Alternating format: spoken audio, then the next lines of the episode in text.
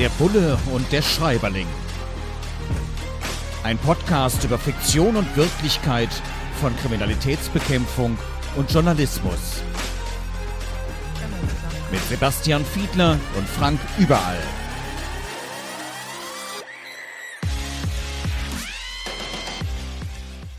Herzlich willkommen zu einer neuen Ausgabe von Der Bulle und der Schreiberling. Mit dem Schreiberling Frank Überall und dem Bullen Sebastian Fiedler und einem neuen Buch, nämlich von Hartmut Kühne. Atomdeal mit Kater heißt es, ein Kriminalroman erschienen im Spieker Verlag.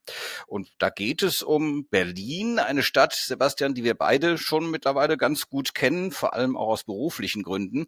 Zwischen Kiez und Kanzleramt heißt es da, ist ein Privatdetektiv unterwegs und er will den Schmuggel von Informationen zu Atombomben verhindern. Iran und Nordkorea planen nämlich einen teuflischen Deal. Es geht um große Weltpolitik und darum kümmert er sich. Und da gibt's immer wieder Aspekte unserer beiden Berufsleben, also des Journalisten und auch des Kriminalisten. Und ja, an einer Stelle, das habe ich selbst damals noch in der Wehrpflicht erlebt. Also ich bin 1971 geboren, hatte also irgendwann so Anfang der 90er Ende 80er, Anfang 90er meine Wehrpflicht und das war ein echt komisches Gefühl zu dem Zeitpunkt, kurz nach der Maueröffnung, dass dann plötzlich Rekrutinnen und Rekruten aus dem Osten, aus den damals neuen deutschen Bundesländern dabei waren. Und das wird hier in dem Buch auch erwähnt für Bundeswehr, aber auch für Polizei. Da kamen dann plötzlich Menschen aus einem ja nicht demokratischen System, auch wenn das DDR, Deutsche Demokratische Republik hieß. Jetzt kann ich mir vorstellen, zum Beispiel in Bundesbehörden, vielleicht auch in manchen Landesbehörden, hat man dann tatsächlich auch Menschen aus den ostdeutschen Bundesländern schon in dieser Zeit mit drin gehabt. Hast, hast du das auch noch aktiv mitbekommen, dass dann plötzlich Menschen mit DDR-Vergangenheit im Polizeiapparat bei der Kriminalpolizei unterwegs waren, mit denen man zusammenarbeiten durfte, die vielleicht auch ein bisschen anders getickt haben? Also ich habe ja 1993 mein Abi gemacht und bin dann nicht zum Bund, sondern direkt zur Polizei gegangen und erinnere mich an einige wenige, die wir auch hier in Nordrhein-Westfalen in der Polizeiausbildung hatten, die aus den neuen Ländern gekommen sind. Und ich habe dann erst viele Jahre später aus Erzählungen von Kolleginnen und Kollegen mitbekommen, auf welche Weise sich die Berufsverbände des Bundesdeutscher Kriminalbeamter mit einem recht jungen Berufsverband, der sich dann in den ostdeutschen Ländern etabliert hatte, vereinigt hatten und kenne also sehr viele Erzählungen aus dieser Zeit, die genau damit zu tun hatten, dass man sich miteinander befasste, dass man die Berufsbilder einander abglich, dass man feststellte, dass Kriminalistinnen und Kriminalisten in der DDR außerordentlich akademisch toll ausgebildet gewesen sind, unter anderem an der Berliner Universität in tollen Studiengängen und über großartige Expertise verfügten. Und daran erinnere ich mich vorwiegend aus diesen Erzählungen. Ich selber habe nur so punktuelle Erlebnisse das hat aber schlicht und ergreifend mit den Zeitabläufen zu tun. Ja, geht mir sehr ähnlich. Also es gibt ganze Generationen aus dem Westen, die dann sozusagen rübergemacht haben nach der Öffnung der Mauer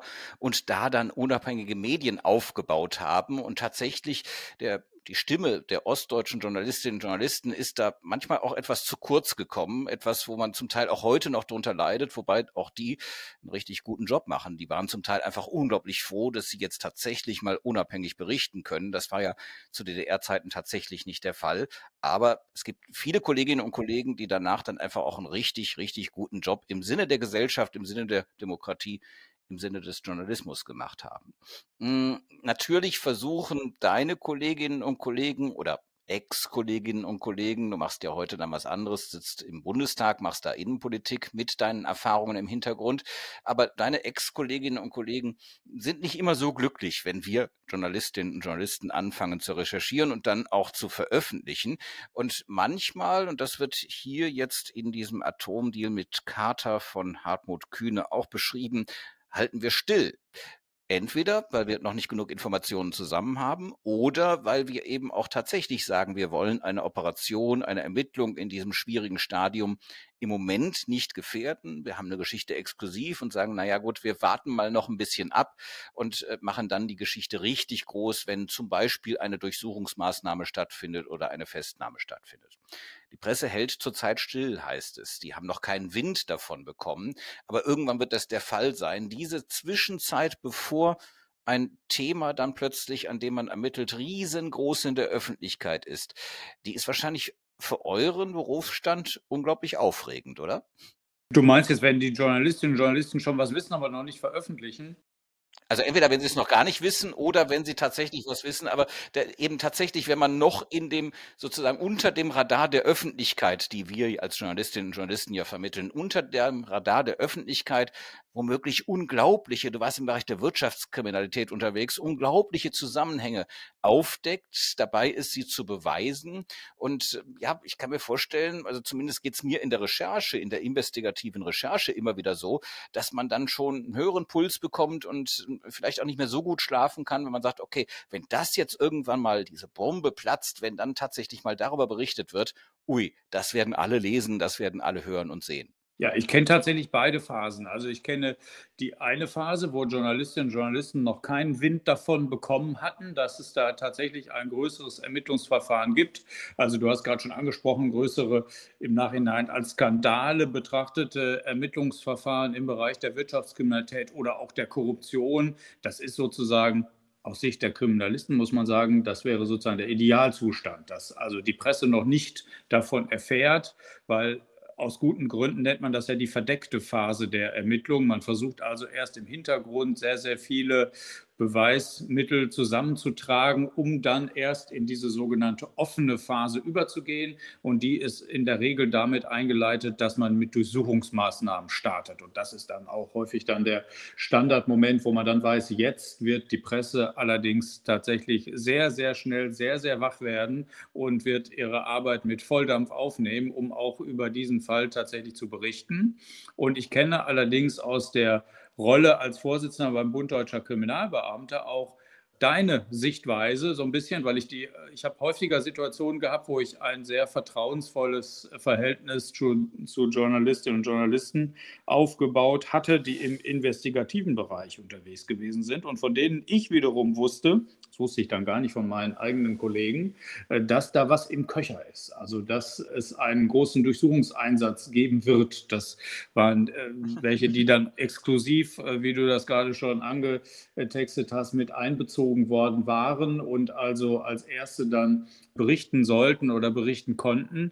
Und auch aus dieser Rolle heraus habe ich mehr oder weniger dann von der Seitenlinie mit großer Spannung erwartet, wie dann die Presse darüber berichten wird und welche Beweismittel tatsächlich gefunden werden. Aber in beiden Fällen ist es von einer großen Anspannung geprägt. Ja, und zu dieser Anspannung tragen wir tatsächlich bei, weil wir natürlich gut vernetzt sind. Und wenn man hunderte von Polizistinnen und Polizisten braucht, was bei manchen Razzien Durchsuchungen ja tatsächlich der Fall ist, dann muss man die mobilisieren, dann sagen die ihren Familien Bescheid und irgendwann kommt das dann eben auch bei uns Journalistinnen und Journalisten an.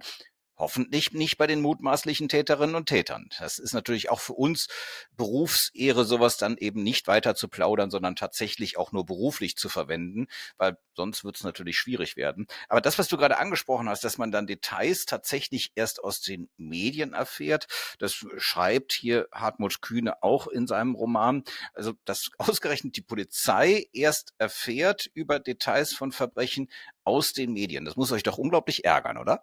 Ja und nein. Ich will mal die positiven Fälle nennen, wo uns das tatsächlich nicht so sehr ärgert.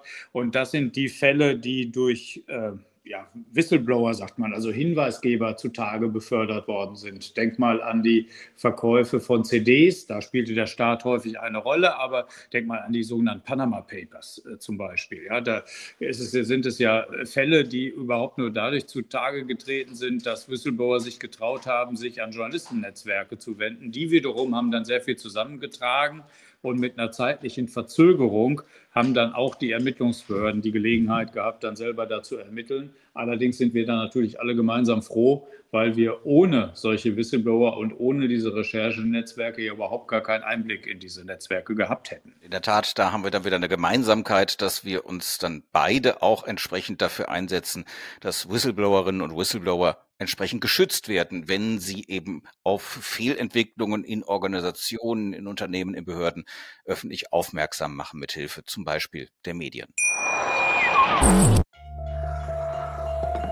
Man nimmt sich, was man will. Dann wilde Gerüchte entstanden. Fast nichts davon stimmt. Tatort Sport. Wenn Sporthelden zu Tätern oder Opfern werden, ermittelt Malte Asmus auf meinsportpodcast.de. Folge dem True Crime Podcast, denn manchmal ist Sport tatsächlich Mord. Nicht nur für Sportfans.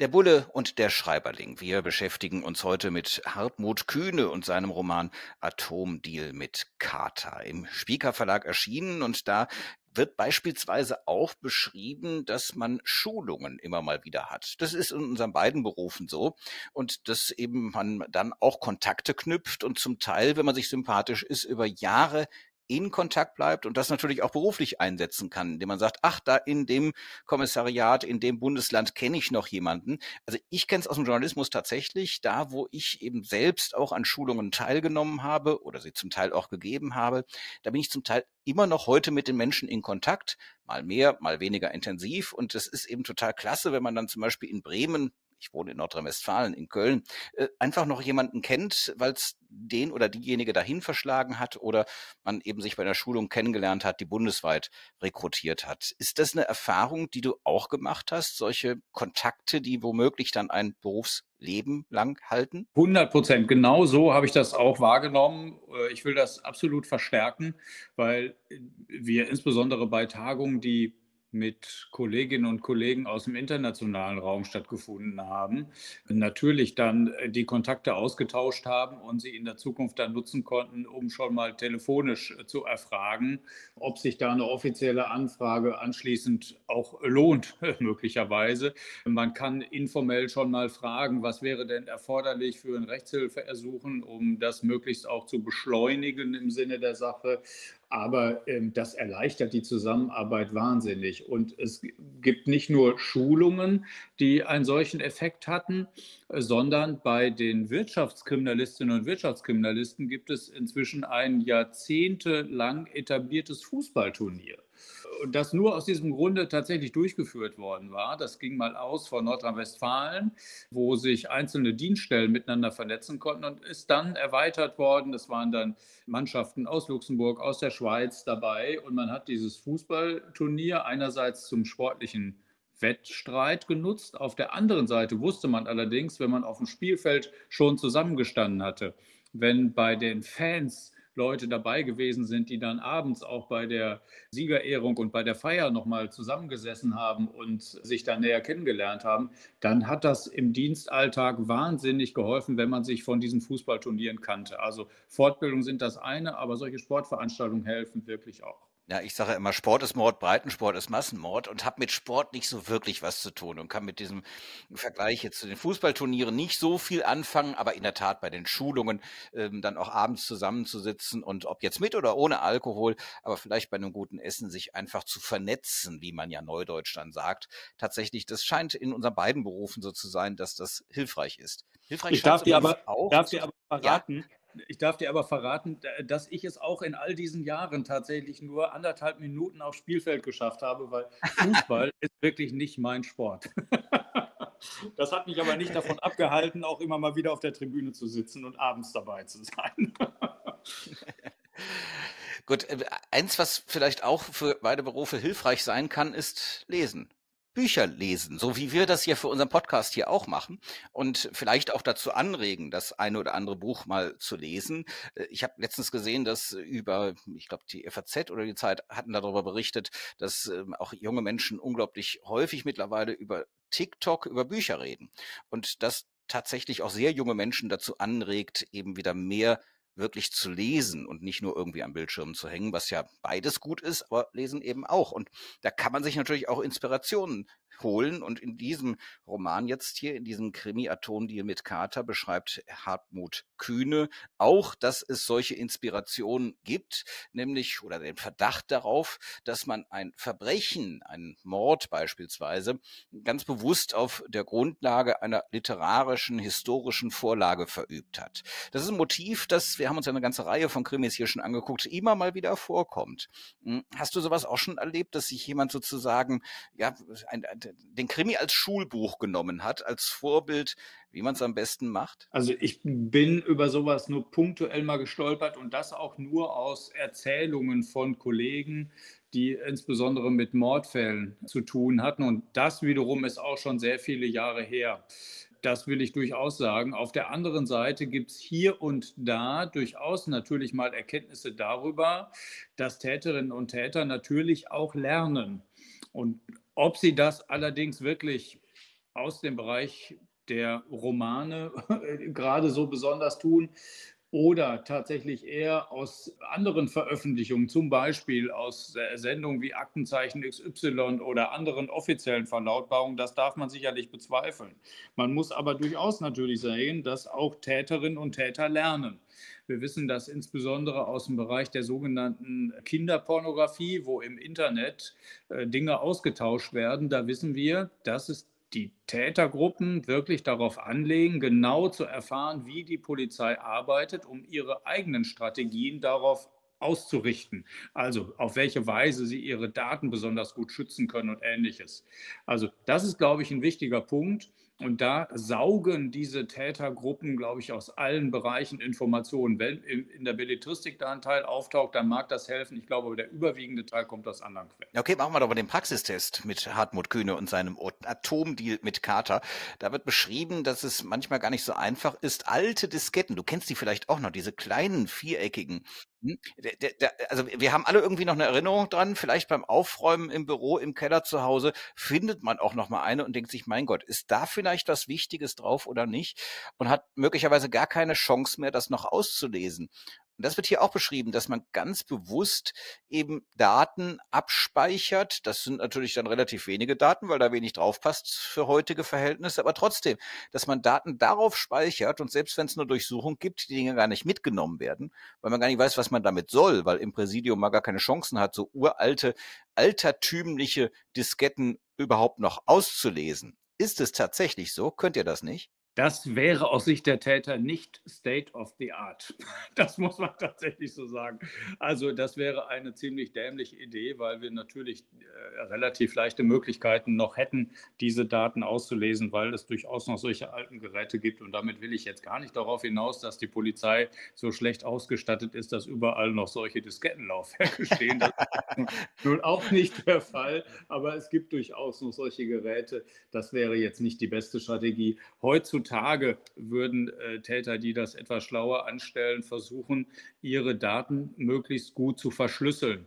Je besser diese Verschlüsselung ist, je schwieriger ist es natürlich auch, eine solche Verschlüsselung zu knacken. Oder man könnte anders sagen, je länger dauert das, eine solche Verschlüsselung zu knacken. Das ist, glaube ich, eher so das, was eher im Standard so heutzutage passiert. Also in der Tat habe ich sogar hier in den Schubladen noch für solche Disketten ein USB-Laufwerk. Die sind nämlich auch am Anfang noch hergestellt worden und insofern, die, die passen auch heute noch an die Rechner und wenn man sowas mal noch findet, kann man es tatsächlich noch auslesen.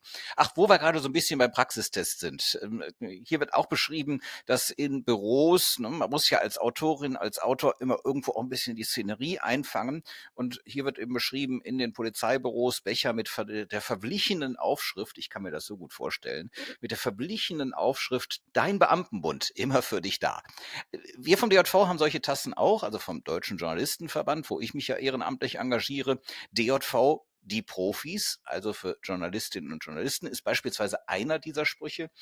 Sehr schön fand ich persönlich jetzt irgendwo als Schreiberling auch mal eine Tasse vom Deutschlandfunk Kultur, äh, wo es dann hieß als Claim, Kultur ist überall. Die habe ich natürlich auch bei mir ganz äh, bewusst im Büro drinstehen mit dem kleinen Wortspiel. Hm, solche Tassen, womöglich noch mit verblichener Aufschrift, vielleicht vom Bund Deutscher Kriminalbeamter. Äh, äh, hast du sowas auch noch in Erinnerung aus deiner aktiven Dienstzeit, aus den Präsidien, aus den Kommissariaten? Ob ich das in Erinnerung habe? Ich habe welche im Schrank. und im Regal.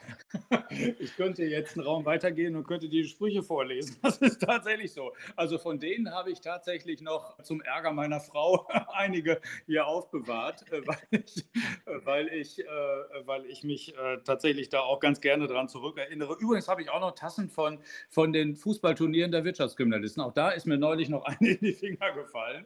Aber diese Sprüche, die, das war natürlich aus, bei den Personalratswahlkämpfen insbesondere immer einer der kreativsten Akte, wo man also wirklich sich zusammensetzte und überlegte, was wird der Leitspruch in diesem Jahr, wir sind für alle da oder ähnliches. Und das fand sich natürlich auf Schreibblöcken, Kugelschreibern und Tassen wieder. Und von diesen Tassen nenne ich noch einige mein eigen tatsächlich. Ich habe auch noch Kugelschreiber hier rumfliegen, die fand ich so schön. Die Steuerfahndung Köln hat wohl in relativ kleiner Auflage eher für den internen Gebrauch Werbekugelschreiber gemacht. Und es gab zwei Sprüche. Der zweitbeste war, nur der Kaffee sollte schwarz sein. Ja, das war ganz nett.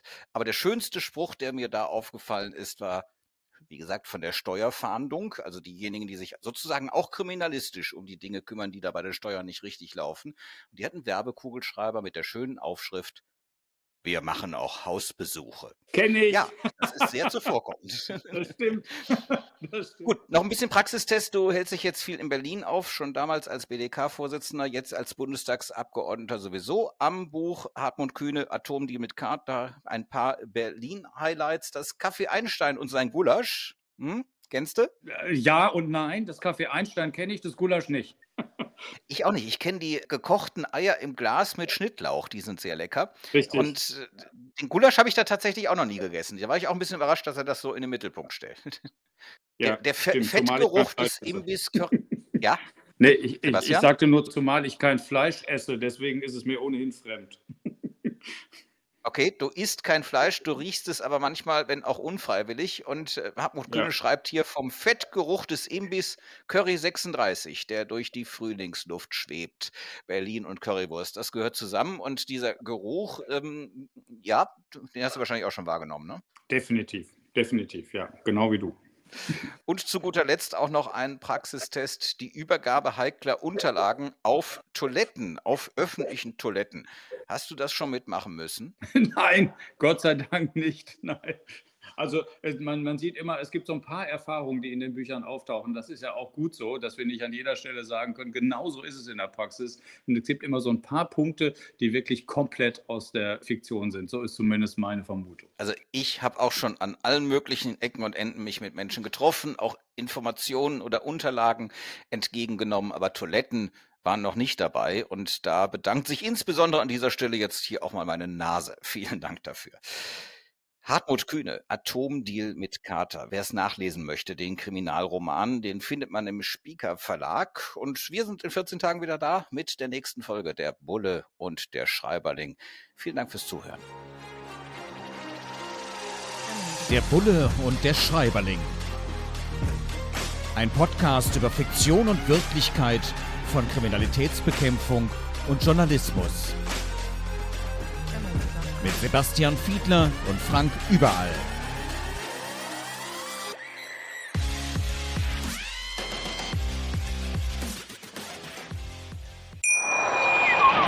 Wie baut man eine harmonische Beziehung zu seinem Hund auf? Puh, gar nicht so leicht. Und deshalb frage ich nach, wie es anderen Hundeeltern gelingt, beziehungsweise wie die daran arbeiten. Bei Iswas Dog reden wir dann drüber. Alle 14 Tage neu mit mir, Malte Asmus und unserer Expertin für eine harmonische Mensch-Hund-Beziehung, Melanie Lippisch. Ist was, Dog? Mit Malte Asmus. Überall, wo es Podcasts gibt.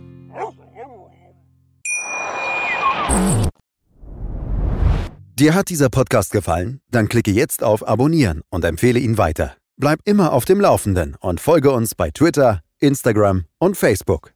Mehr Podcasts findest du auf meinpodcast.de.